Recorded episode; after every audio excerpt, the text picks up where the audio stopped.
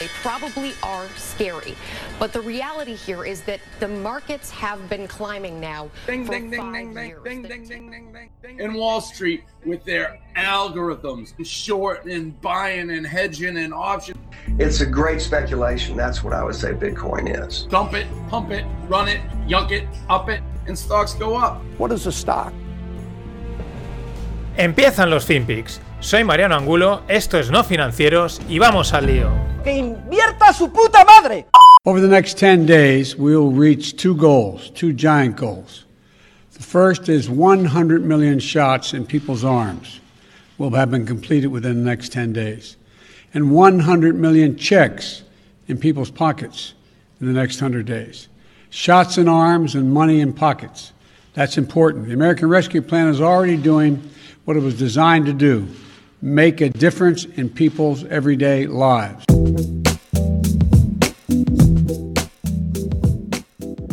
Shots in arms, money pockets. Dice Joe Biden. Van a tope los americanos. ¿Qué tal no financieros? Arrancamos la penúltima semana antes del breve parón que haré por Semana Santa. Quedan dos y luego dos de descanso y volveré a la carga. Y Biden van a la carga. Eh, 100 millones de vacunas quieren meter en 10 días. Eh, un amigo que vive en Nueva York me decía el otro día, estos quieren tenerlo todo vacunado para poder celebrar el 4 de julio por todo lo alto. Bueno, es lo que pasa cuando tienes dinero y cuando eres el productor de las vacunas, ¿no? Money in pockets también, ¿no? Con los steamies repartidos. Mientras, en Europa, pues estamos aquí en medio diciendo, bueno, ¿nos cae alguna vacuna? Eh, ¿Por dónde van los tiros? Cosas, la verdad, muy curiosas. Eh, el CEO de Kuhn Nagel, que es una, una logística, una empresa logística, dice que la mayoría de los adultos deberán esperar 15 meses. Es decir, eh, no cree que más del. que más allá del 30-50% vac- de vacunados en, Occ- en Occidente para 2022. Verano de 2022, es decir, para. Para allá, para dentro de año y algo, dice que él calcula estará el 50% de la gente vacunada en Occidente, claro. Eh, dice que es un problema de producción y no es un problema logístico. Y también apunta a que Europa, pues es que es muy lenta. Que es muy lenta, que, que en otros sitios, pues están vendiendo las vacunas hasta en los supermercados. Y también eso puede tener sus riesgos, pero bueno, en una situación de excepción, pues quizás medidas de excepción. Pero mientras, pues aquí estamos, a verlas caer con la movida de AstraZeneca. Que bueno, pues es, un chiste. O sea, es que es, es, es- es realmente. eh, no sé ni cómo definirlo, ¿no? De real empezado un país a decir que no, que no, que tal. Ahora dicen, no, si es que si realmente genera los mismos trombos. De, de- de normal hay más trombos que los que genera la, la vacuna esta. Es decir, teoría sería casi algo normal o yo qué sé. No tengo ni idea, la verdad, porque al final ya desconectas y ya te parece normal hasta lo que es anormal. Aquí eh, en Valencia iban a empezar a vacunar a los profesores y ha rulado el vídeo que se ha hecho viral de, de mientras estaban vacunando a la gente con AstraZeneca, llegaba un tío y decía, dejar, dejar de vacunar, que acaban de llamar que no, que no, que se suspende la vacunación de AstraZeneca. Un auténtico chiste, un auténtico desconcierto todo. ¿Por qué? Porque ha salido la noticia que la compañía Eurowings amplía 300 vuelos más para, de alemanes a Mallorca. Sé que se han, han dicho a tope, nos vamos todos de Semana Santa a Palma de Mallorca, se puede entrar con una PCR negativa. Mm, perfecto, oye, encantados. O sea, mm, esto nada que criticar, pero es que no deja de llamar la atención que al mismo tiempo sale la noticia de que Alemania declara que está entrando en la tercera ola, que por ejemplo Italia ha entrado en confinamiento estricto. Mm, no sé, eh, es, es un. No sé, es que no tiene. no ya llega un punto en que mm, lo que. O sea, no tiene sentido, tiene sentido, ¿no? Ya te parece hasta normal.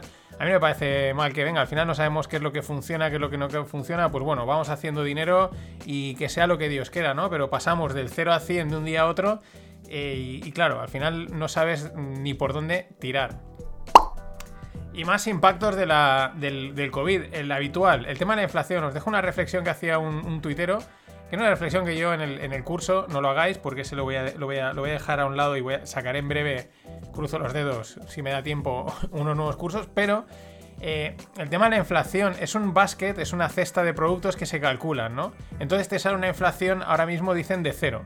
Pero en el artículo que sale de expansión y lo que comentaba, dice, alguien se cree, nos engañan con la inflación porque el aceite de oliva ha subido un 13%, los refrescos un 9%, la fruta un 7,4% y con cualquier persona que hables que vaya habitualmente a la compra te lo dice y dice, ostras, eh, me he parado a pensar y, yo te diría, lo tenía me decía, y yo así a ojo te diría un 20% fácilmente la cesta de la compra sin hacer cosas locas, ¿no? Pero sin embargo, el dato de la inflación te sale a cero. ¿Por qué? Pues porque pondera unos productos con otros y al final, pues igual te estás comiendo una buena inflación y no te estás dando ni cuenta.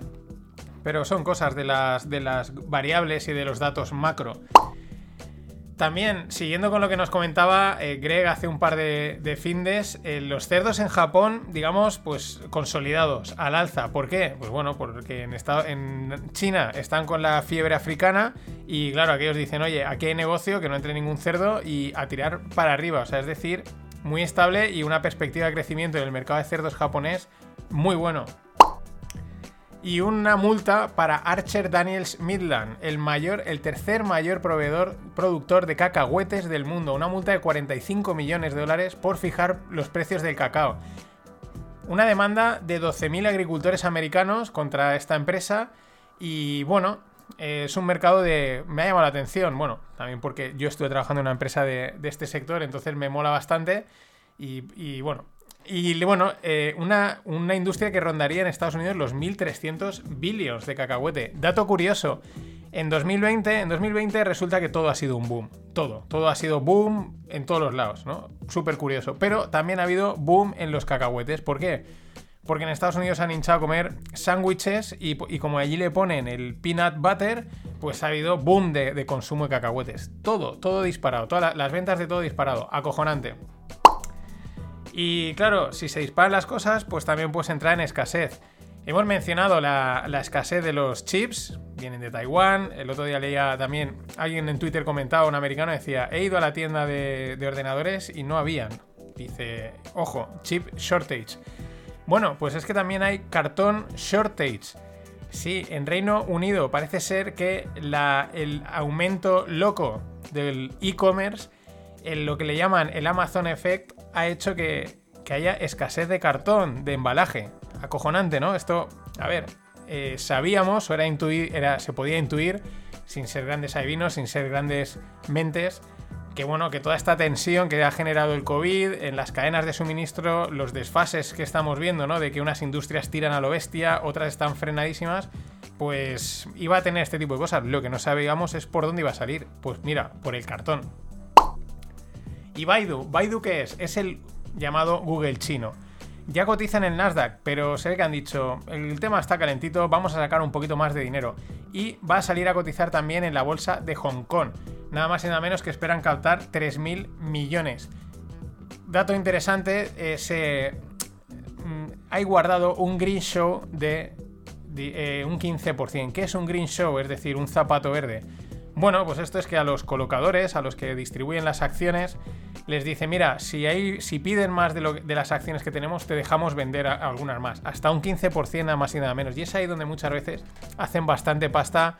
¿Quién? Pues los la banca de inversión, nuestros amigos, los grandes, los, los Goldman Sachs, los JP Morgan y toda esta gente. Eh, pues ahí hacen, la verdad, bastante, bastante dinero, porque es un extra que ahí ya es, mira, lo que saques, por así decirlo, es para ti. Y siguiendo allí en Asia, resigna el CEO de Ant Group, un tal Hu. Eh, Ant Group es la división financiera del grupo Alibaba de Jack Ma, ya sabéis, la movida que fue a salir a bolsa, se lo frenaron, ahí estaban pues todas las elucubraciones, qué estaba pasando y tal.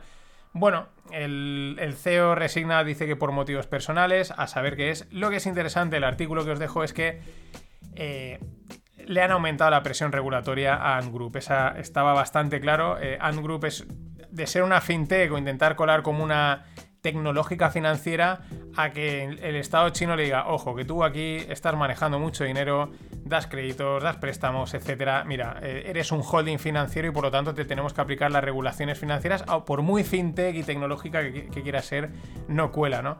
Que es ahí donde parece que está el, tema, la movida y también podría estar el, por qué resigna este CEO de, de Ant Group. Y el que resignó, y ha dado que hablar por unas declaraciones bastante curiosas es Palmer Lucky. ¿Quién es? Es el fundador de Oculus. Oculus, ¿qué es Oculus? Gafas de realidad virtual que compró Facebook allá por 2017. Y entonces el, Palmer Lucky este, eh, pues bueno, eh, luego se salió de la empresa, que es lo que suele pasar, están pagando una pasta, pues te vas a, las Bahamas a vivir bien o a montar nuevas empresas. Pero el tío el otro día decía que quizás habría que hacer videojuegos con muertes reales. Dice, al final también hay muertes en, por ejemplo, en las carreras de Fórmula 1 y como diciendo, y no pasa nada, ¿no? Y pues, ¿por qué no plantear videojuegos en los que realmente los jugadores puedan morir, ¿no? Imaginaros, claro, la, que ha liado y también lo tronada que está a veces esta peña de, Silicon Valley, ¿no? Que yo creo que también viven en unas burbujas y ya... Mm, eh, como, pues como Bill Gates, ¿no? Que bueno, yo no voy a, vais a morir vosotros, yo no, así que me la pela. Eh, muy loco, muy loco, aunque estas cosas también alguna vez han salido en, Black Mirror y como hemos comentado, pues lo del Black Mirror asusta porque vas viendo que se van cumpliendo. Sí que es verdad que por plantearle una, vuelta de vista un poco más lógica, a lo mejor podría colar un videojuego en el que murieses y no pudieses volver a jugar, ¿no? En vez de volver a reiniciar la partida, a lo mejor dice, mira, tienes una vida. Y en el momento la palmes, tú, el videojuego se te ha acabado. A ver la gracia de gastarte 80 pavos en un videojuego así. Pero igual, no sé, los seres humanos estamos tronados y podría funcionar. Y ojo a la nota que envía a la SEC, eh, acordaros, el, regulador, el controlador de los mercados americanos, Tesla. Pongo un poco en antecedentes. Eh, la semana pasada, creo que era la semana pasada la que exponía el corte de audio en el que Elon Musk decía que él no confiaba en la SEC, que no, no le tenía para él ningún respeto. Y bueno, pues lo confirma esta nota, bueno, esta nota de, prensa o esta, esta, información que envían porque tienen que, tienes que notificar, ¿no? Cuando estás cotizando, eh, aquí pasa en España con la CNMV, pues las empresas tienen que decir, oye, pues cierto tipo de cambios en el accionariado, en los puestos directivos, etcétera, deudas, tienen que notificarlos. También deciros que la SEC parece ser que sigue abriendo la, investigación por un incumplimiento a Tesla y a Musk por un incumplimiento de, de algunos acuerdos. Pero bueno, ojo, la nota es, desde el día 15 de marzo, es decir, a efectos 15 de marzo, os la, la rehago, ¿no? Un poco. A efectos día 15 de marzo, Elon Musk, además de CEO de Tesla, también será Tecno King. Sí, sí, rey del rey, rey Tecno, Tecno King. Isaac Kick, Kickhorn, además de CFO, será Master of Coin.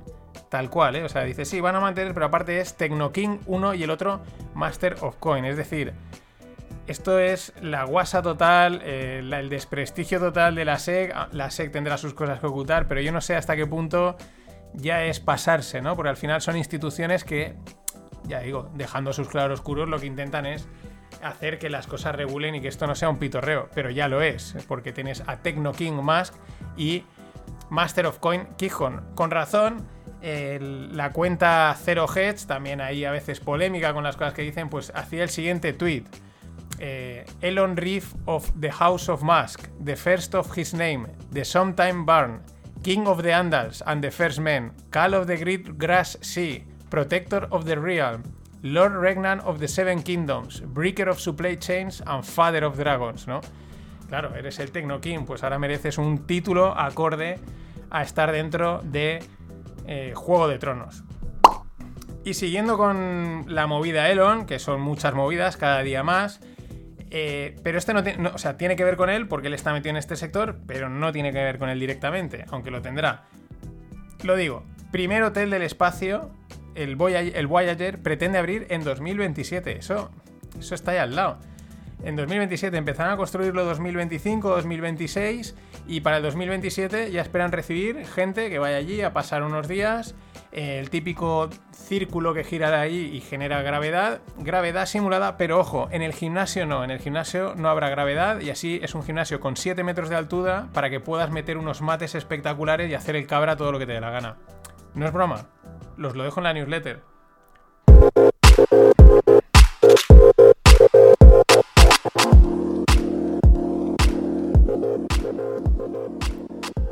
Bueno, hago un matiz. Eh, todas estas noticias, los que no estéis suscritos en la newsletter, pues eh, pongo los enlaces por si los queréis consultar, leer algo más o ver que no me lo he inventado.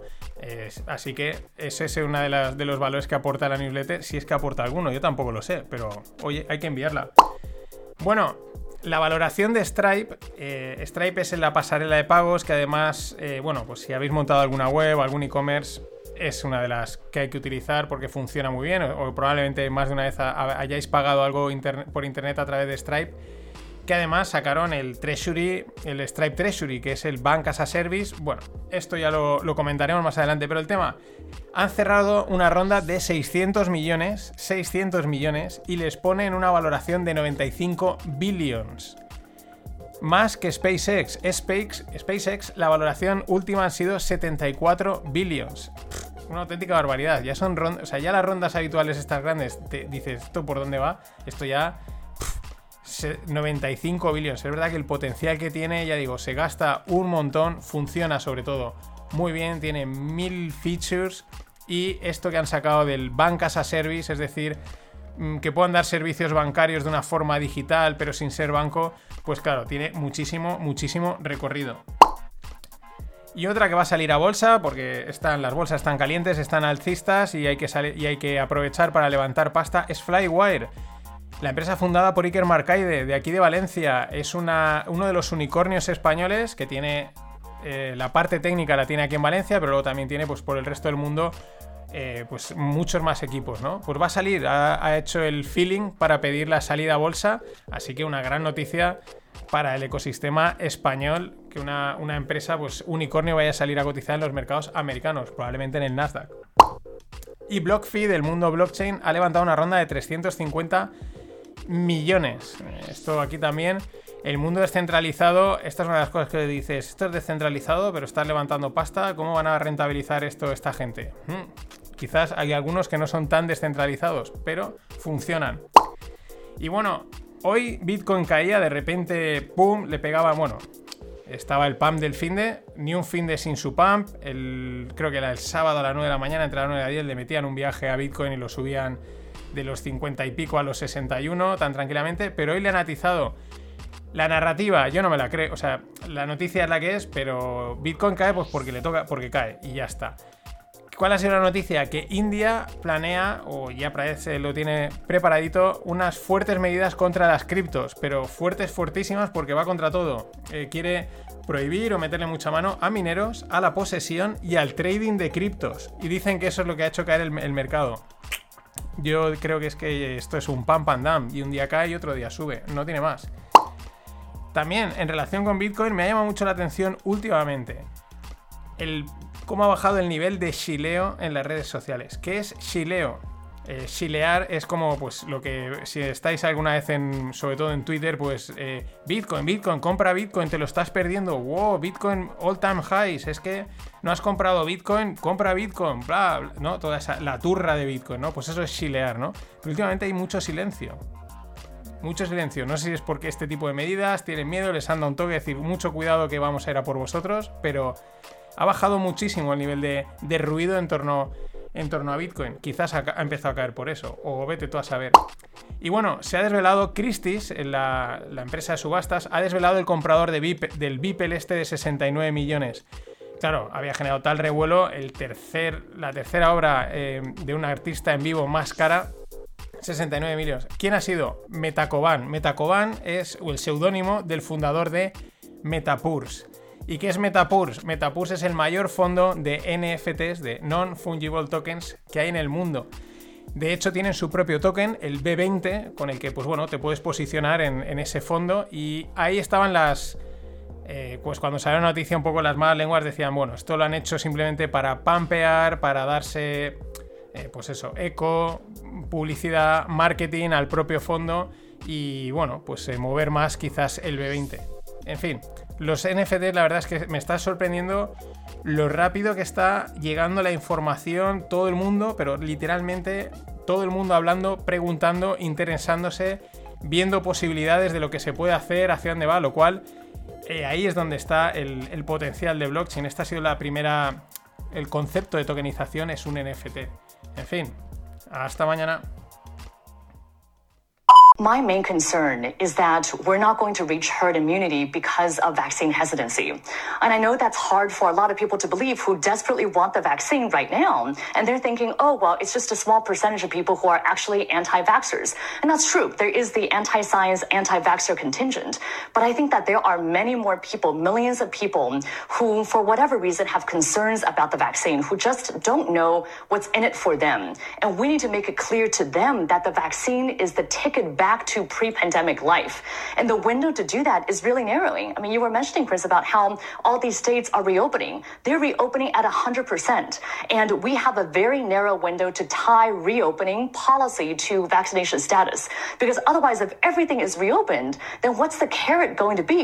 How are we going to incentivize people to actually get the vaccine? So that's why I think the CDC and the Biden administration needs to come out a lot bolder and say, if you're vaccinated, you can do all these things. Here are all these these freedoms that you have. Because otherwise, people are going to go out and enjoy these freedoms anyway. And I fear a situation of coming into the fall where we never reach herd immunity. And then we get hit by the next surge of, of, of COVID 19 in the fall, something that we could have prevented if we just got people vaccinated now.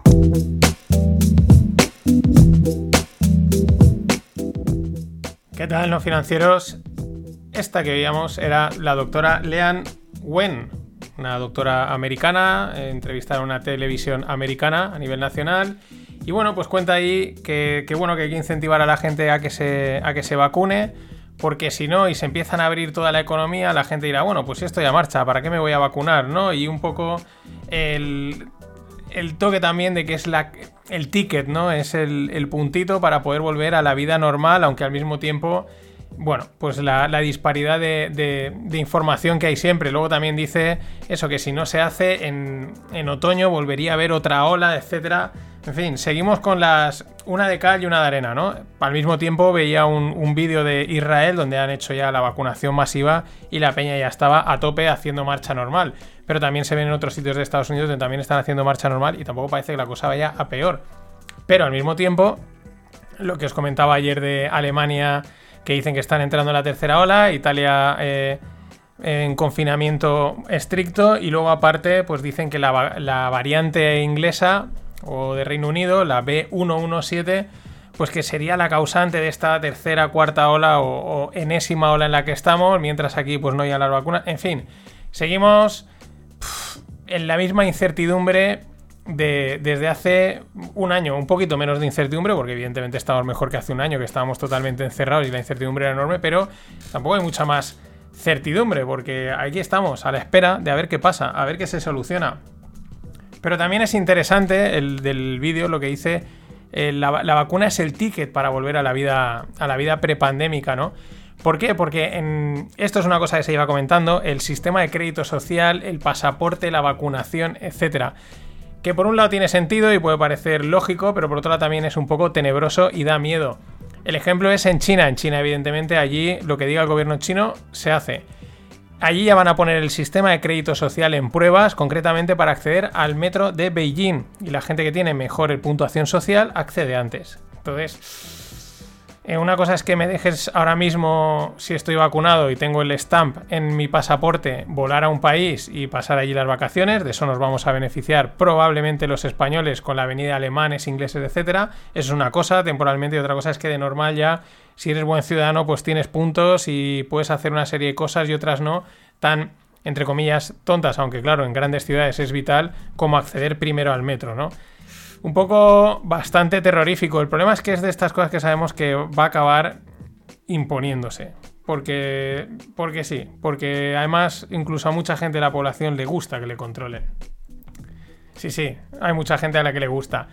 Y bueno, un hilo súper interesante que encontré en Twitter y os lo dejo ahí, además con un, pues con un post ¿no? más redactado, sobre la movida de los medicamentos a nivel mundial y otra vez las cadenas de suministro y la excesiva dependencia de China. Según este hilo, el 90-95% de los medicamentos con prescripción provienen de China.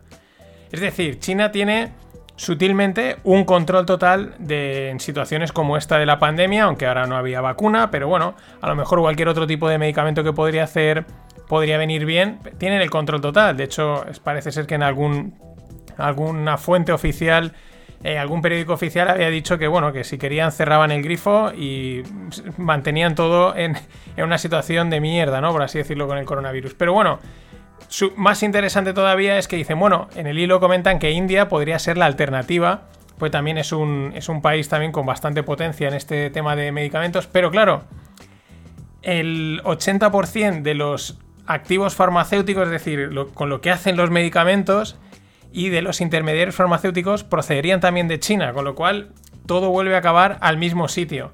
Otro dato interesante que comentan en el hilo. Estados Unidos ya no produce penicilina. Penicilina, tal y como lo veis. La última planta de penicilina americana cerró en 2004.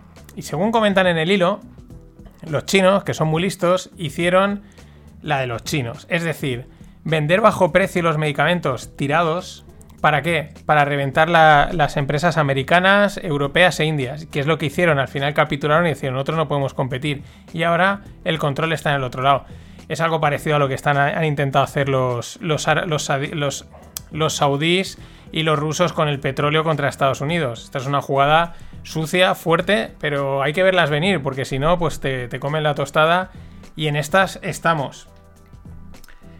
Y en relación también con el tema de la cadena de suministro, Foxconn, la empresa taiwanesa que hace ha sido el principal ensamblador y proveedor de, bueno, pantallas no, de, iPhones, eh, pues eh, hace poco anunciaba que iba, bueno, lleva ya desarrollando el, el vehículo eléctrico por partes, modular, etcétera, y están ahora decidiendo si montan una planta de vehículos eléctricos en Estados Unidos o en México.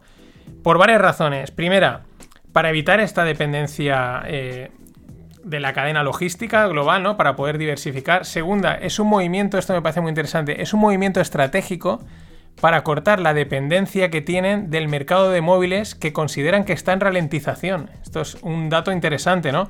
Al final, los móviles prácticamente, no sé las cifras, pero todo el mundo tiene un móvil eh, la duración, pues a lo mejor, sí, el móvil te dura uno o dos años, pero ya no hay quizás tanto crecimiento en, la venta de móviles y es un dato interesante, sobre todo de un fabricante como Foxconn, que está ahí, sabe perfectamente lo que hable, sabe perfectamente lo que dice. Y bueno, hoy había el, el jaleo, digamos, en mercados estaba de la parte de Volkswagen, subía un 18% sus acciones, mientras que las acciones preferentes, que a veces mm, lo podréis ver que hay, hay, empresas que tienen dos acciones cotizando, porque unas a lo mejor tienen derecho de voto, otras no tienen derecho de voto, mientras que las acciones preferentes solo subían un 3%.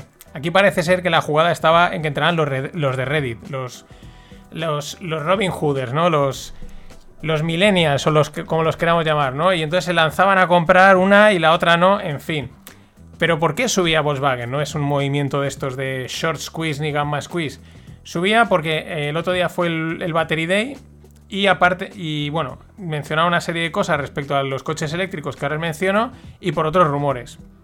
Otro rumor, que, que podrían sacar la marca Porsche a bolsa. Al final lo ha desmentido el CEO, pero aquí es interesante porque está la marca Porsche, que está dentro de Volkswagen, y luego está cotizando en el mercado Porsche SE ¿Qué es Porsche SE? Es un holding de inversión en empresas automovilísticas.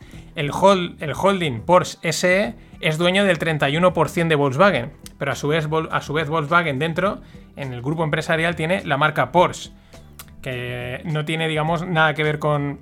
O sea, son dos cosas distintas, ¿no? Pero bueno, estas son las curiosidades estas que hay que, pueden liar, ¿no? Es también normal que luego igual muchos de estos Robin Hooders accedan ahí a la bolsa. Voy a comprar acciones de Porsche y están comprando una cosa que invierten en automovilística, pero que no tiene nada que ver con Porsche. En fin, ¿cuál era el otro rumor? Bueno, en el Battery Day, eh, Volkswagen decía que van a full con el tema del coche eléctrico, planean construir 6 gigafactorías. Detalle, el término gigafactoría, que lo ha creado Tesla, pues ya se ha quedado como el estándar, el, nombre estándar en la industria, ¿no? Para las, fábricas de, baterías eléctricas, ¿no? Pues Volkswagen planea construir 6 gigafactorías de aquí al 2030 y que van a tope con la electrificación, que lo ven, pues bueno, que esto está dando un salto, además, lo llevo comentando en los últimos, en varios FinPix, diferentes marcas, pues los, los horizontes son los mismos, 2025, 2026, 2030. Y muy curioso es el artículo de Barrons en el que eh, yo creo que juegan con un titular que es algo, un rumor que ya ha habido bastantes veces y se ha oído mucho, ¿no? Que Volkswagen compraría a Tesla, ¿no? Y lo digo porque justo el, titular en inglés es Volkswagen is coming after Tesla. Realmente luego lees el artículo Claro, el is coming after, pues suena a que va detrás de Tesla, ¿no? Como a comprarla. Pero luego lees el artículo y lo que dice es que en temas de coche eléctrico, Volkswagen, en cuanto a número de ventas, desarrollo y tal, va un pasito por detrás de Tesla, ¿no? Pero ahí han sabido jugar muy inteligentemente. Y siguiendo en Alemania, Adidas, que es alemana, fundada por Adi Dassler, pues llega a un acuerdo con Peloton. No está aún especificado mm, el qué, pero unen fuerzas, ¿no? Para unir la potencia de las dos marcas. La verdad es que me parece una combinación muy interesante. Peloton son las bicicletas estáticas estas en casa con pantalla, vamos, como algunos dicen, una bicicleta con un iPad, pero vamos, que han salido a bolsa, se venden a tope. Aquí en España tenemos la startup Volava, que es la réplica de Peloton, y una, una unión de fuerzas muy interesante, aunque aún no han concretado exactamente por dónde iban los tiros. Se intuye que irá por el tema de la, ropa y quizás algo de tecnología, que últimamente las marcas estilo Adidas y, y Nike pues están ahí mezclando y haciendo yo creo cosas muy interesantes. Y sigo en Alemania, porque... ¿Os acordáis de la movida, creo que lo contaba la semana pasada, de Greensill, la empresa esta de, de, factoring, de financiación, que estaba David Cameron por ahí, que la empresa entraba en problemas, etcétera, y que decían que tranquilos que no tiene riesgo sistémico, ¿no? Bien, pues la filial alemana de Greensill entra en quiebra. ¿Y eso a qué lleva? A que 26 pueblos alemanes se enfrentan a pérdidas de 255 millones. Tal cual. Pero que no hay riesgo sistémico. Esto, cuando tú lees un artículo y de repente ponen no hay riesgo sistémico, dices, aquí pasa algo. O cuando te dicen, no, esto, pero no os preocupéis, es cuando tienes que decir, por muy fidedigna que sea la fuente, dices, no, no lo tengo yo tan claro. Y me subo un poquito más al norte, a Finlandia, Nokia recortará 10.000 empleos en los próximos dos años. Reducen costes para compensar el aumento en inversión de I +D, sobre todo centrada en la parte 5G. Nokia es un no estaba muerto, ¿eh? No estaba muerto, no estaba muerto.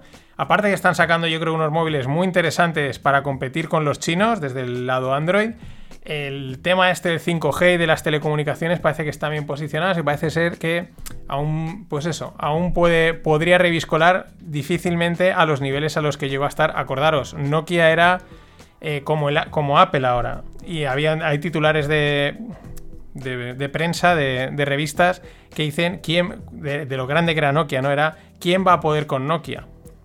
Pues esto también a veces hay que tenerlo en cuenta con los gigantes que hay hoy en día. Que muchos pensamos quién va a poder con cualquiera de los nombres que os venga a la cabeza. Por ejemplo, Google. ¿Por qué? Porque Google recorta comisiones en la tienda de apps. Eh, estaban cobrando un 30% y lo bajan al 15%, siguiendo el movimiento de Apple de hace un año. Bueno, hay quien se preguntaba si esto era.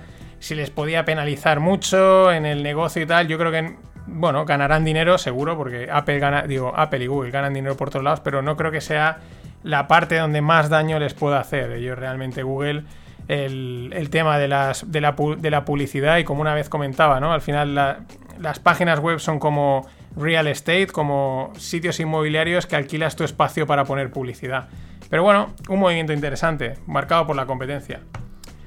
Y los pesados de YouTube, a épocas, ¿quiénes son? Los de eToro, eToro, ¿no? En la plataforma de trading, pesados porque cuando estaba ahí Alec Baldwin y no sé quién más, ahí dando la brasa día tras día, como había un, me acuerdo un tío que tuiteaba, veo más a Alec, Alec perdón, veo más a Alec Baldwin que a mis padres, ¿no? Bueno, pues va a salir eToro a bolsa, 10, valoración 10.000 millones y va a salir, como no, a través de una SPAC. Es que están de moda. Si vas a salir a bolsa, hoy sales con una SPAC y si no, no salgas.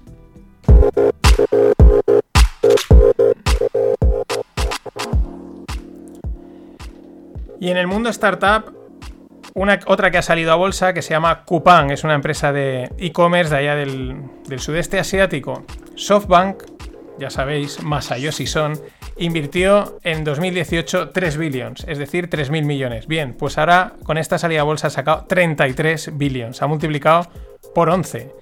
Masayoshi Son, vaya crack.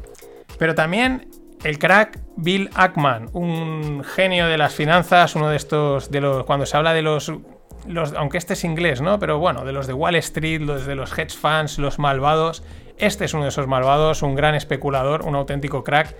Bueno, pues este también metió pasta en Coupang, ha ganado una, leña, pero lo curioso es que ha donado las acciones, o sea, la inversión que hizo, las acciones las ha donado a un fondo de impacto social que tiene montado dentro de su empresa, el Pershing Square, pero es una donación pues, para fomentar los proyectos sociales que hagan, lo cual es bastante curioso, ¿no? Y habrá ganado una buena pasta en esta inversión, pero oye, tampoco tiene su lado bueno esta gente. Y siguiendo con el mundo tecnológico startup tupero, SumUp, igual os habréis visto, a mí me ha salido alguna vez la publicidad en las redes sociales, SumUp es una londinense, han cerrado una ronda de 750 millones. ¿Qué es SumUp? Pues más o menos yo me atrevería a decir que es como el Square eh, europeo.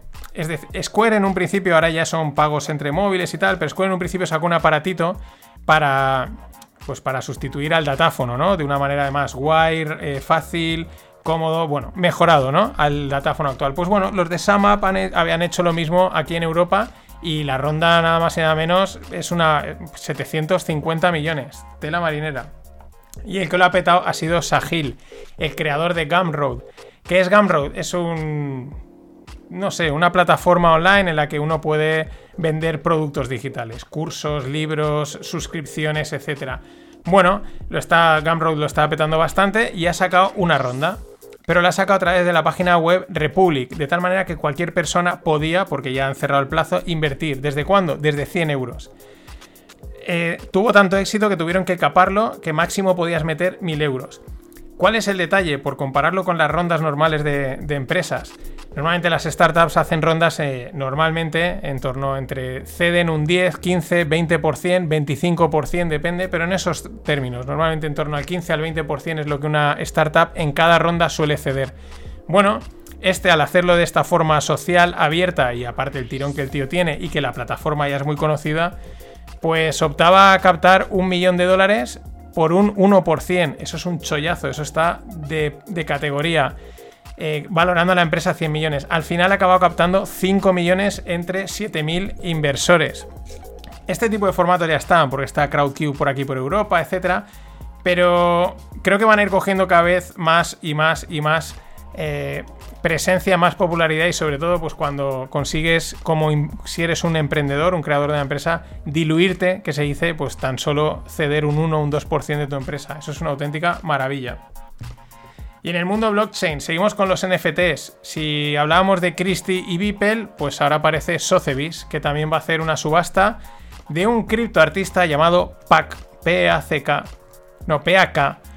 Mm, no sé más, cuando publiquen el, NFT y lo vendan, vamos a ver si supera Beeple o no, pues lo comentaremos. Pero esto está ahí. Y nuestros amigos de JP Morgan, claro, porque estos siempre están ahí. No, que si ahora Bitcoin sí, ahora no y tal. Esto es cuando entran es porque ellos ven negocio de su lado. JP Morgan estaría valorando montar un clearing house de cripto y Bitcoin. ¿Qué es un clearing house? Pues es lo que existe hoy en día en todos los mercados financieros. Es donde se garantizan muchas de las transacciones y se liquidan entre las diferentes partes, ¿no? Ellos dicen que es para dar salida a operaciones OTC, over the counter, son las que se hacen fuera de mercado y para dar liquidez. Lo curioso es que en teoría el mundo cripto y Bitcoin está montado para no necesitar estas cosas, pero esta gente se va a meter porque hay negocio y la gracia, el idealismo, la esencia que tenía todo esto pues va a acabar mm, diluido. Hasta mañana. Well, it was quite an experience yesterday being the very first target in the Pentagon's new Operation Silence the Talk Show hosts. Friends called us in concern. Are you guys all right? And for a minute, we'll concede we were almost rattled. Then we realized if the woke generals treat us like they've treated the Taliban, we'll be fine. 20 years later, the Taliban are still here. Maybe we ought to promise the Pentagon that we'll get rid of traditional gender roles on this show, change the pronouns, defeat the patriarchy, and all that. Then they'd send us billions in unmarked $100 bills as a reward. They've certainly done that before. And that might really kickstart our struggling opium poppy business. Something to think about. Anyway, we're fine. So thank you for the concern.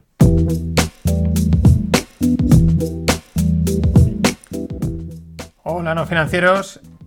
Aquí teníamos a un presentador de la Fox americana dándole un recadito, además bastante con un tono muy irónico, al Pentágono, porque parece ser que había o hay en marcha o había una operación eh, de silenciar, ¿no? De meter a, los invitados a las tertulias, el control de pues, lo típico, ¿no?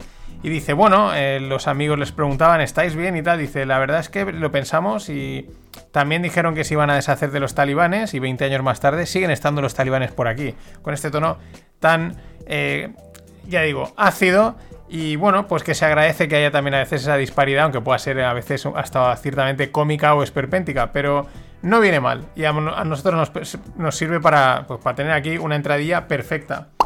Y siguiendo con movidas internacionales, con Te digo, no me dices, Kim Jo-jong, la hermana de Kim Jong-un. Esta es la que solo hay una foto de ella, así que tengamos en mente que se haya rulado y da miedo. A mí me recuerda a la, a asesina de las bolas de metal de Kill Bill, pero peor, o sea, da más miedo la cara. Pero bueno, Kim Jo-jong le envía un recadito a Biden y le dice, es mejor que se abstenga de causar hedor en el primer paso, ¿no? Ya le dice, oye, aquí estamos todos muy bien, con Trump parece que nos habíamos entendido, y tú aquí, ¿a qué vas a venir? La tía da mucho miedo. Biden no le ha respondido, o no lo sabemos, por lo menos públicamente, pero Biden ahora coge y le manda un mensaje a Putin y le dice que es un asesino y que pagará por interferir en las elecciones americanas. Esto es la Pax Demócrata, ¿no? Esto es el. Menos mal que el otro es el que iba a causar la guerra mundial, porque estos son eh, amenazas y discursos muy, muy directos contra enemigos o no. Bueno, sí, enemigos muy, muy directos. Pero bueno, en esta le estamos. Los que tampoco se andan con rodeos son nuestros vecinos del norte-norte, del frío europeo, en este caso de Dinamarca. Y en esta zona no se andan con muchas tonterías. Van a limitar el número de residentes de origen non-western, es decir, fuera de, Europa, a un máximo de un 30% en los barrios durante los próximos 10 años, para evitar, en pocas palabras, los guetos, para evitar, como dicen, reducir el riesgo de sociedades religiosas y culturales paralelas no les falta razón en, parte lo que dicen, por muy duro que pueda sonar, lo que pasa es que un 30%, mm, a mí me parece eh, un 30% en cualquier cosa que sea de este, digamos, de este estilo, digamos, demográfico, de crecimiento y tal, pues a mí me parece bastante. Pero ya digo, esta gente no, se anda con rodeos y, y ahí están. Bueno, ha habido reunión de la Fed, era tocaba, estamos tercera semana de, marzo y bueno, ¿qué va a pasar con los tipos? Pues se mantienen igual, planitos, sin hacer nada. Lo que todo el mundo, digamos, esperaba, pero también había miedos, porque como estaban cayendo los bonos, estaban subiendo los tipos de interés, pues la gente decía, uy, a ver si, a ver si la Fed hace algo. Nada, dice que van a permanecer así mucho tiempo, porque la inflación eh, no aparece, de que les preocupa más la deflación pero bueno, por otro lado también, pues lo el otro comentaba el otro día, no sé cómo estará en Estados Unidos, pero me imagino que irán por los, tiros parecidos. Los alimentos sí que están subiendo. El, podríamos decir el timo de la inflación de que no hay, pero sí que hay, pero a ver cómo la cubres. En definitiva, ¿eso que ha hecho? Pues que los mercados de momento, el, el SP500 se ha ido casi a los 4.000, casi, aún por lo menos ahora mismo no ha llegado, pero vamos, mm, tranquilidad de momento porque eh, la Fed está para sostenerlo todo. Aquí no pasa nada, aquí no hay riesgo. También muy interesante han lanzado las previsiones para el PIB. Las previsiones son la risa, las previsiones son la guasa, se cachondeo. Eh, suben su previsión para 2021 de un 4,2% del PIB al 6,5%. Pero luego es muy interesante porque para el 2022 dicen que será del 3,3, ojo a esta bajada, y para el, y para el 2023 del 2,2. A mí, cuando te mueves con números 3,3, 2,2, es que dices, esto es, ha dicho, mira, ponle, métele eso porque a saber. En fin, tengo que hacer una cosa y tengo que ir tomando nota de todas estas previsiones para ir recuperándolas y ver lo poco que aciertan. Pero ahí estamos, todo el mundo las sigue, todo el mundo las toma en serio.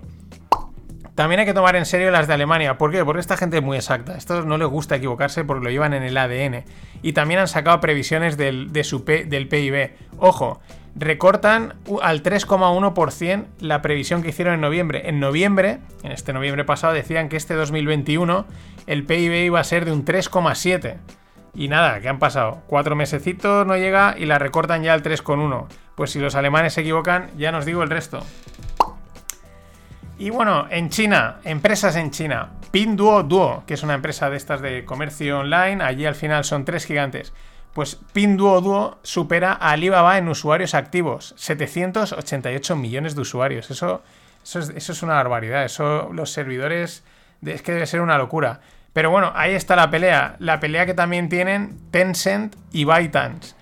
¿Qué es Tencent? El WeChat, el WhatsApp chino. ¿Qué es ByteDance? El TikTok pues bueno, tiene una pelea, digamos, a cara perro por el tráfico chino para, pues bueno, asegurar el crecimiento, porque estas, estas, estos monstruos digitales, pues necesitan chupar y chupar tráfico, seguidores, usuarios, etcétera. Que esto es otra pregunta. ¿En qué momento este, este modelo de negocios maduran, frenan el crecimiento? Que no digo que dejen de ser malos negocios, pero mm, interesante.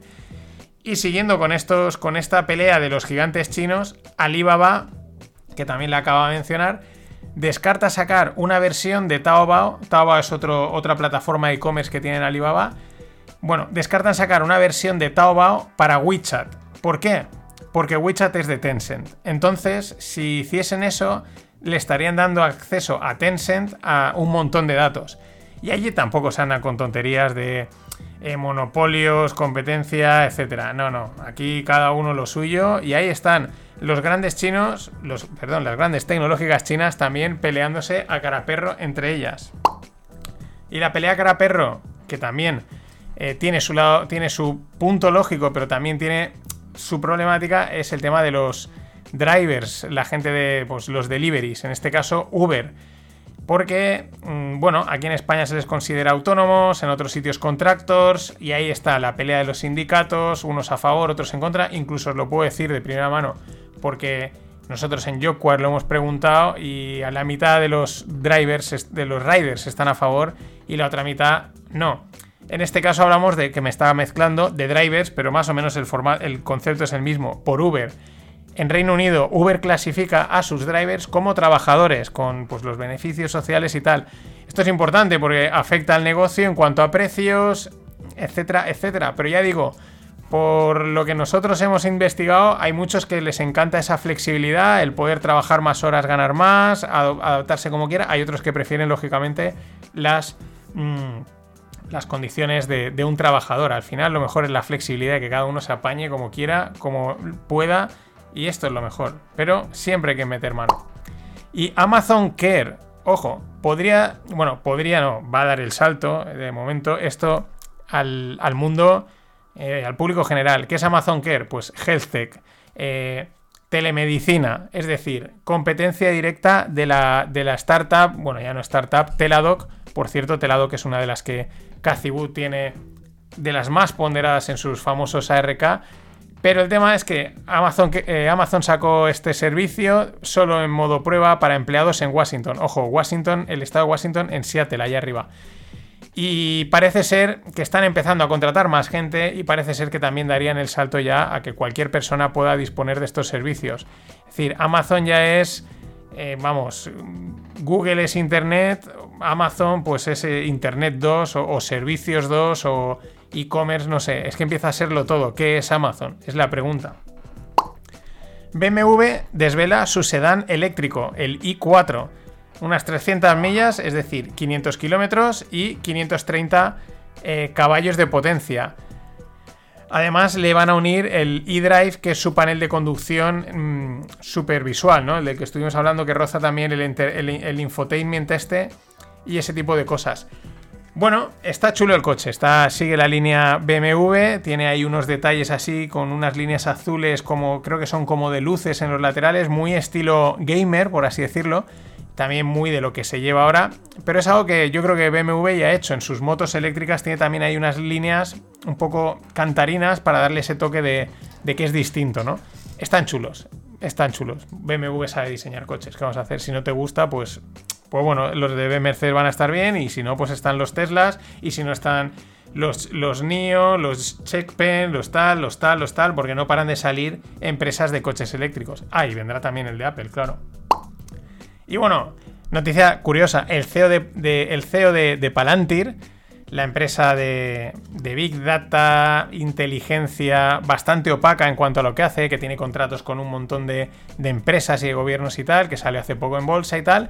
Bueno, pues el CEO critica a Wall Street por tener un enfoque a corto plazo, destructivo y corrosivo es que no se podía saber, ¿no? Era tu primer día, no sabías de qué iba Wall Street, o sea, te metes en una empresa o has creado una empresa que está también metida en todas las historias, podemos decir incluso bajos fondos, controlando cosas así, información sensible y ahora, oye, es que esto, esta gente va a ganar dinero, amigo, pareces Megan. Y Deutsche, Deutsche E-Commerce Bank, estos están también, estos llevan mucho tiempo que llevan sonando en fregados y en fregados Esperemos que no peten, porque sería una debacle.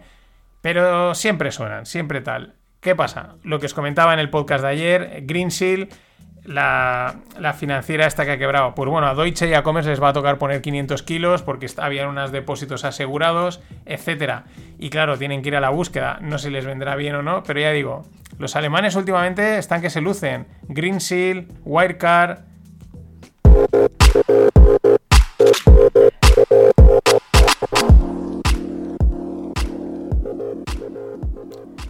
Y en startups, una startup española que ha levantado una ronda de 750.000 euros, llamada Rent Chester. Bueno, para los que es Chester de, sofá, ¿no? Eh, lo que he comentado alguna vez, últimamente es todo no sé qué as a service. En un principio eran los SaaS, eh, Software as a Service, pero luego han empezado a salir lo que quieras as a Service. Y este es otro caso, Furniture as a Service, es decir, muebles como servicio, alquiler de muebles. Mm, tienes, podéis entrar en la web, tienes de, desde 3 a 36 meses, los vas pagando y luego pues al final pues puedes por una pequeña nada quedártelo. Mm, ventaja, tiene entrega, recogida y montaje, ¿no? Pero es verdad que los precios dicen que les ha ido muy bien, que este 2020 con esta incertidumbre les han contratado mucho, pero si hacéis los cálculos, claro, no te cobra lo mismo a 3 meses que a 36 meses. Entonces, ¿qué pasa? Que realmente estás pagando el mueble. Con lo cual, si estás 3 meses, he visto por ahí una, no me acuerdo que era, una silla, pagabas 100 euros al mes. Y dices, claro, 3 meses, 300 y pico euros, más el pago final, pues casi como comprarla. No sé, mm, es un proyecto, es una, es una propuesta interesante, puede que, puede que tenga sentido y que funcione de hecho, si han levantado 750.000 euros es porque algo debe haber, pero aún así es de estas cosas que dices, no sé, me acaba de, no acabo de verle la situación, porque si estoy pagando el mueble, al final es prácticamente como una financiación oculta, ¿no? Y en el mundo blockchain, el fundador de BitMEX, una de las grandes exchanges de, de productos del mundo cripto, pues está a punto de cerrar un acuerdo con las autoridades americanas. Un acuerdo porque él y sus dos socios. ¿Por qué? Pues porque fueron acusados de operar BitMEX sin estar registrado y violando reglas de la, de la CFCTC. Es decir, eh, pues esto, está mega controlado realmente por los, por el Estado americano. Tienen manos metidas en todos lados y saben perfectamente lo que pasa. Que desde mi punto de vista, lo repito, es una pena, o sea, es una pena porque una de las ventajas en teoría del mundo cripto es estar fuera de toda esta movida, pero una vez estás metido, bueno, pues una fiestecita más. Y muy interesante el movimiento de una compañía llamada Niwo, o Negu, no, Niwo no, Negu. Eh, son chinos, por eso lo estoy pronunciando mal, de Shenzhen, de, la, de allí la capital, el Silicon Valley chino es en Shenzhen. Y bueno, han comprado por 90 millones eh, espacio y mineros en, la, en el proyecto Filecoin. El proyecto Filecoin es que tú cedes parte de tu, del, espacio de almacenaje en, tus en el ordenador que te sobran y a cambio te cobran, pues te pagan con su, con su token, ¿no? Es un, un proyecto interesante la verdad, y es también interesante que hayan entrado tan fuerte en esto. Dicen que les va a reportar unos buenos beneficios por ese minado, por el negocio que hay detrás, al ceder capacidad de almacenaje, etcétera, etcétera. Muy interesante, muy interesante. Hay proyectos, más allá de que hay algunos que son petardazos, otros son el Dogecoin de coña, otros son polémicos en cuanto a las valoraciones y tal, como puede ser Bitcoin, otros hay dudas, pero hay otros que por lo menos la propuesta eh, sí que parece que pueda tener algo de valor. Luego, el día de mañana, veremos. Así que nada, esto ha sido todo por hoy. Hasta mañana. Alright, alright, alright. Yes, the first three words this young man ever said on film. Thank you. Uh, yes, McConaughey here, and I want to welcome you to my YouTube channel. It's a destination where I'm going to share who I am, who I'm not, what I believe in, what I don't, what I'm doing, what I'm not doing, along with some approaches to life that I've found useful and constructive along the way. Uh, prescriptions in the art of living that have helped me navigate this rodeo we all live in, and even a bunch of bumper stickers that I've seen, heard, gathered, and stolen along the way over my last 51 years here. Hopefully, it's going to be all killer, no filler, with some raps and rhymes that can help you get back on time, put a little reason to your rhyme, some food for thought with a sip of wine. Bring your funny bone. Don't be afraid to bend a knee and join me in the chase to be more me, with your chase to be more you. Because what else are we really here to do? Don't forget to subscribe to my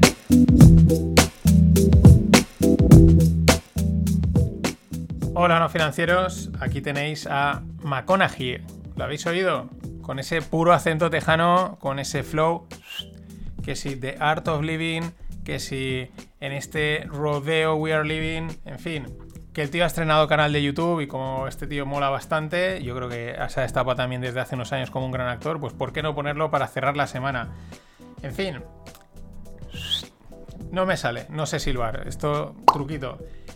También con el rollete así, con el flow y con, digamos, la chulería así que se puede intuir un poco tejana, ¿no? Este tirados para adelante, pues a ese estilo están los grandes bancos americanos.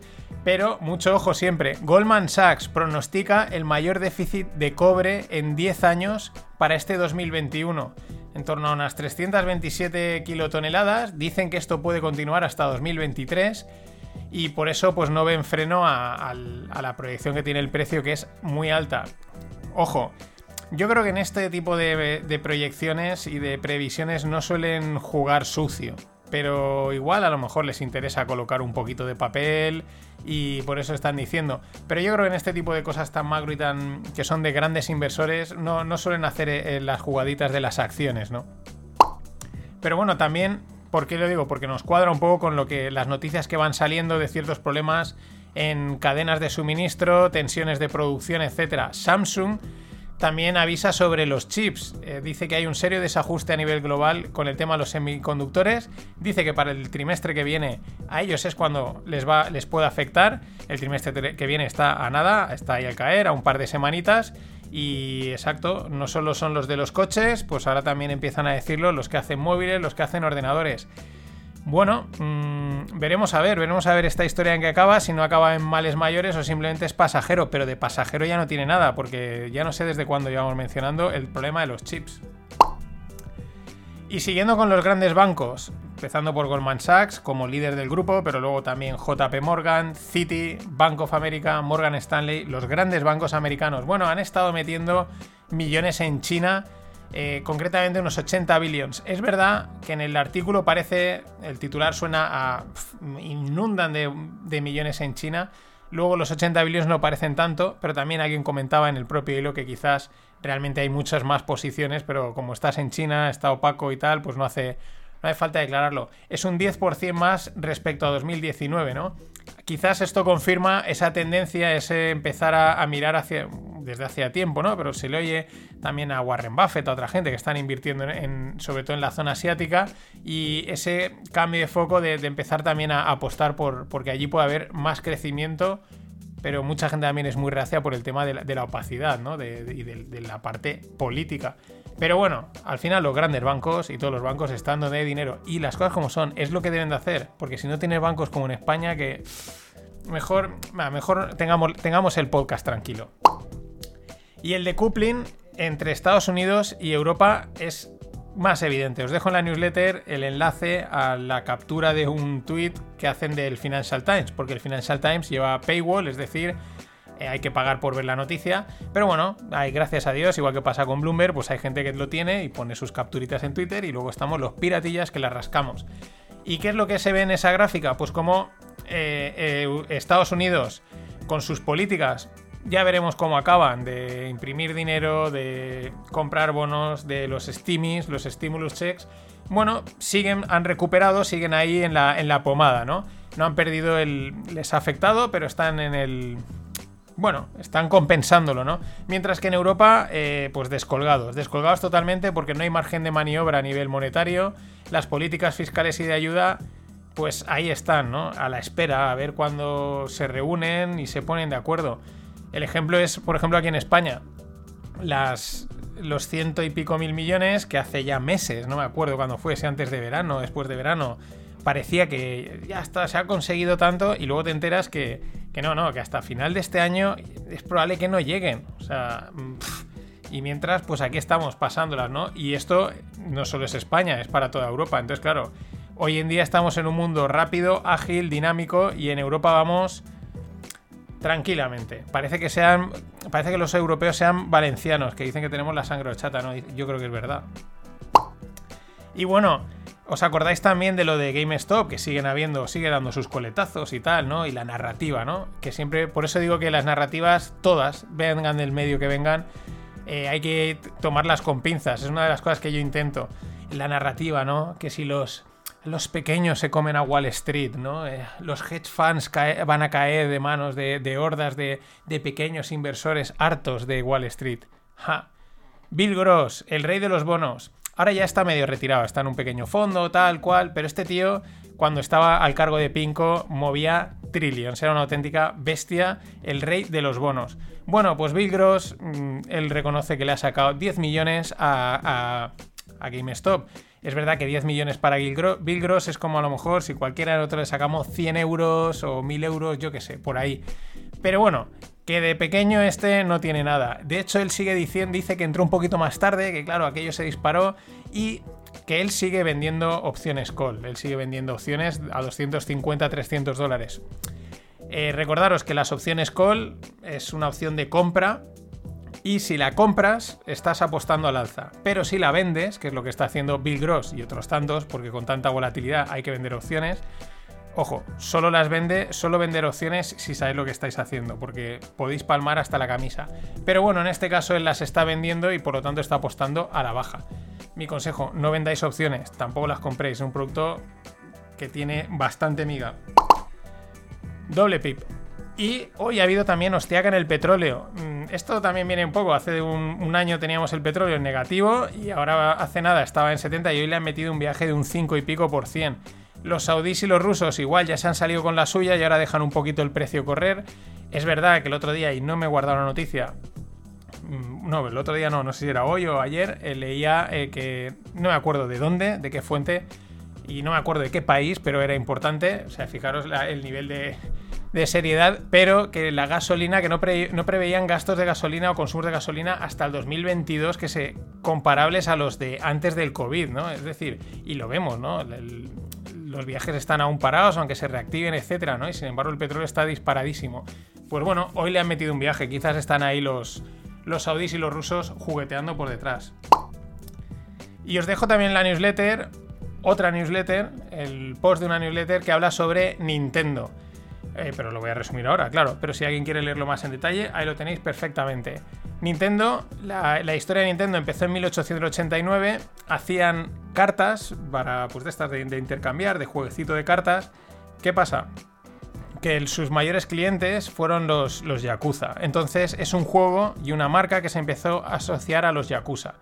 ¿Qué pasa con los Yakuza? Que aunque están súper extendidos en, en Japón y, digamos, se les ven, no se ocultan, pero la, sociedad también hace una distinción con ellos. De hecho, eh, no se puede entrar en muchos sitios si te ven con un tatuaje porque está totalmente asociado a los Yakuza. Bien, que eso fue un problema para Nintendo porque se le estaba asociando a una imagen que no querían. Y bueno, ahí entró Gunpei Yokoi, que empezó a cambiar, le dio un giro. Una de las cosas interesantes es que él lo que quería era hacer una tecnología eh, con un pensamiento lateral, es como hacer una tecnología blanqueada que llegase a todo el mundo, ¿no? Como facilitar el acceso a la tecnología, llegar a, descubrir nuevos clientes, no ir muy a por el nicho. Bueno, actualmente, datos interesantes. Eh, el 70% de los, claro, de los propietarios de la Nintendo Switch también tienen una Xbox, una PS4 o incluso ambas. Es decir, Así como otras eh, videoconsolas, o tienes la PS, la Play o tienes la Xbox, aquí no, parece ser que la, Nintendo Switch, tal y como la han posicionado, pues es como una complementaria. Otro dato interesante, el 50% de las mujeres sea, el, de, perdón, el 50% de, de, los clientes de la Switch son mujeres, que es muy por encima de lo que pasa con la PS, con la PS o con la, o con la Xbox. ¿Y dónde están cambiando ahora el formato? Pues para no depender tanto, digamos, de la videoconsola, de que ahora te saco una nueva videoconsola, tienes que dejar la antigua, cambiar videojuegos. Están apostando más por un videojuego o por un software, podríamos decir casi, pero sí, videojuegos, que se puedan mover entre videoconsolas, entre plataformas, de tal manera que si en un momento dado ya te has cansado, vale, me cambio la videoconsola, pero no te fuerce a cambiar totalmente. Ahí le están metiendo un, un pago, una suscripción, como todo el mundo, y claro, eso se ve que está funcionando bastante bien. Pero lo que es más interesante es que también parece ser que pretenden hacer lo que hizo Disney hace años, es decir, no solo a partir de un videojuego generar todo una serie de eh, marketing de lo que serían eh, franquicias que se le dicen alrededor de un juego, ¿no? Es decir, que luego hayan películas, van a abrir parques temáticos, merchandising y al final el videojuego ganas pasta, pero te hace ganar casi más pasta lo otro, porque se está vendiendo años y años. Como por ejemplo pasa con Pokémon. Pokémon 90 billions ha facturado toda la que es la franquicia de Pokémon desde el 96, creo que es cuando salió. O Hello Kitty, Pokémon es la, que más ha, ha, facturado este rollo. Hello Kitty, 80 billions. Winnie the Pooh, 75 billions. Mickey Mouse 70 billions y Star Wars 65. Fijaros, sorprendente lo de Pokémon y Hello Kitty. Esa es un poco la idea hacia donde va Nintendo. Más detalles en la newsletter. Para cerrar, una frase que resume la cultura Nintendo de uno de sus, de sus gestores, Miyamoto, dice, un videojuego que va con retraso es eventualmente bueno. Un mal videojuego es siempre un mal videojuego. Y los que están también, está hablando de pasado, presente, futuro de Nintendo, pues mm, Telefónica, es que es un dato, esto me he enterado y me llama mucho la atención. Telefónica lanzó en septiembre un e-commerce para comprar móviles, televisores, llamado tu.com. Sí, tu.com. Pero no sé en qué, es como, vamos a meternos en un mercado en el que ya hay muchos e-commerce, eh, la gente ya compra ahí, pero a ver si nosotros ahí innovamos haciendo un e-commerce de productos informáticos. Luego dicen que es que como no te vas a meter con Telefónica, ves que este tipo de gestos llaman mucho la atención. Por lo menos últimamente están vendiendo eh, activos y reduciendo deuda. Y otra reflexión, 60 euros por ser jardinero en Minecraft. Es una noticia, el mayor portal de jardineros y cuestiones relacionadas con los jardines de Reino Unido llamado Watchshed eh, ha publicado esta oferta para Minecraft. Y bueno, pues ahí está. Eh, parece ser que hay gente que empiezan a tener bastante negocio y necesitan subcontratar. Y la reflexión es la siguiente. vamos hacia un mundo en el que la automatización está por todos lados, no solo a nivel de robótica, de procesos más físicos, sino cualquiera que estéis en internet, os metáis un poco, trabajéis en él, sabréis la cantidad de bots, de programas que automatizan, te hacen mil cosas eh, sin darte cuenta. Con lo cual está siempre la narrativa de esto nos va a quitar trabajo, pero luego también la historia dice que al final se acaba generando por otras partes muchísimos más trabajos, muchísimos más. Nadie pensaba hace unos años que influencer sería un trabajo, aunque pueda sonar a chiste, o otros tantos que puedan haber hoy en día. Incluso igual me estás oyendo y tú tienes un trabajo que hace 10 años no existía. Y este pueden ser igual trabajos, en un mundo en el que haya más tiempo libre, más tiempo dedicado a, crear ocio, a entretener, a crear contenido. Eso que habéis oído es un petardo, porque estaríamos en fallas en Valencia en un mundo en el que hay que crear más contenido, más mm, entretener a la gente, pues igual este tipo de trabajos virtuales pueden que sean una realidad, aunque ahora no suenen a chino. Ser un experto en jardinería virtual. Vete tú a saber. ¿Por qué no? Why not?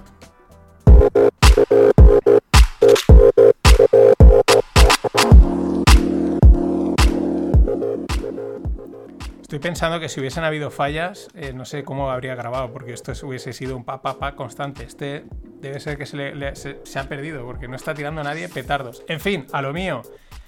Eh, startups, Ikigai. Ikigai es una fintech eh, en Londres que propone ya ese salto que comenté hace varios episodios en el que de momento los bancos digitales están dando soluciones de banca pura y dura, ¿no? De tienes tu cuenta, haces tus pagos, haces una transferencia, ¿no? Pero queda todo un recorrido muy amplio, un, margen de, negocio en la parte de inversiones, de banca de empresas, etc. Pues este Ikigai parece que ya salen muy centrados en, en, esa parte de dar servicio fintech y aparte lo que se llama wealth tech, es decir, la parte de las inversiones. Y diréis, yo ya tengo algún banco online que manejo inversiones, sí, pero ellos van un paso más allá en asesoramiento, todo totalmente integrado. Es decir, ese saltito más que iremos viendo, iremos viendo muchas más propuestas, incluso también en el lado de las, de las empresas, de la barca corporativa desde un lado digital. Ya hay alguna cosita, pero veremos más.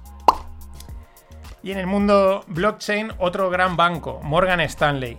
Morgan Stanley va a permitir a sus clientes, eh, va, bueno, les ofrece unos fondos en Bitcoin a sus, a sus clientes. Ojo, clientes de mucha pasta. Ojo, que esto me hace mucha gracia porque, y esto es importante en el tema de las narrativas de Bitcoin, porque hay que leer al final la noticia en diferentes, eh, en diferentes sitios porque siempre van ahí se comen a veces frases interesantes. Frase interesante como esta que he encontrado. Claro, todo el mundo, wow, es que Morgan Stanley, tal, tal, tal. Al final, repito, esta gente lo que quiere es comisionar. Todos mis clientes me piden Bitcoin, yo te vendo porque yo comisiono. Pero es interesante también que dice, permitirá a sus clientes con una tolerancia agresiva al riesgo y con mínimo 2 millones de euros comprar Bitcoin. Este, este, esta frase es interesante, tolerancia agresiva al riesgo. En fin, hay que estar atentos a este tipo de cosas siempre. Y bueno, eh, hoy leía también por ahí un titular en que Bitcoin sube un 9% por lo de Morgan Stanley. Eh, esto, la noticia sabe desde hace 3 o 4 días, yo la tenía guardada, se me había pasado a comentarla y empezó a subir ayer. O sea que las narrativas, las narrativas de todo. También, por ejemplo, el otro día eh, Howard Marks, el mítico inversor, decía que él hace un par de años, cuando habló mal de Bitcoin, pues que se lanzó un poco a la piscina, no, no tenía ni idea de lo que hablaba, y que ahora pues quizás lo ve con otros ojos, que bueno, que quizás esté bastante bien con el tema de la impresión de deuda, eso de dinero, eso le hace dudar un poco, pero el tío dice, bueno, yo estoy tranquilo, como él, él de momento no ha dicho que vaya a comprar, dice, yo estoy tranquilo porque dice, como mi hijo tiene un montón, pues bueno, eh, estoy como cubierto en ese lado, un poquito como le, pata, como le pasa a Peter Schiff, ¿no? Juegan en los dos lados. Y siguiendo con las narrativas, últimamente han cambiado bastante. Eh, dos, dos narrativas, digamos, un poco contrarias a Bitcoin y salen desde medios importantes como Forbes, como Bloomberg, etc. Una, están metiéndole mucho, mucha caña con el tema del consumo energético. Sé que enseguida salen los fans de Bitcoin y dicen, no, no, eso no es mentira porque tal y tal. Bueno, pero al final, grandes medios, entre ellos otro día también salía Bill Gates, que es casi un medio de comunicación, diciendo que, si esto no es eh, eco-friendly, etcétera, mucho ojo, mucho ojo, porque al final eh, los criterios SG son importantes y como esto al final te lo cataloguen como no SG, pues ahí hay temita. El otro temita que me ha llamado la atención de repente es Bloomberg diciendo que Bitcoin podría no proteger de la inflación. Dice, lo dices ahora, dice, y dicen es que eh, no hay suficiente track record, no hay suficientemente historia en Bitcoin.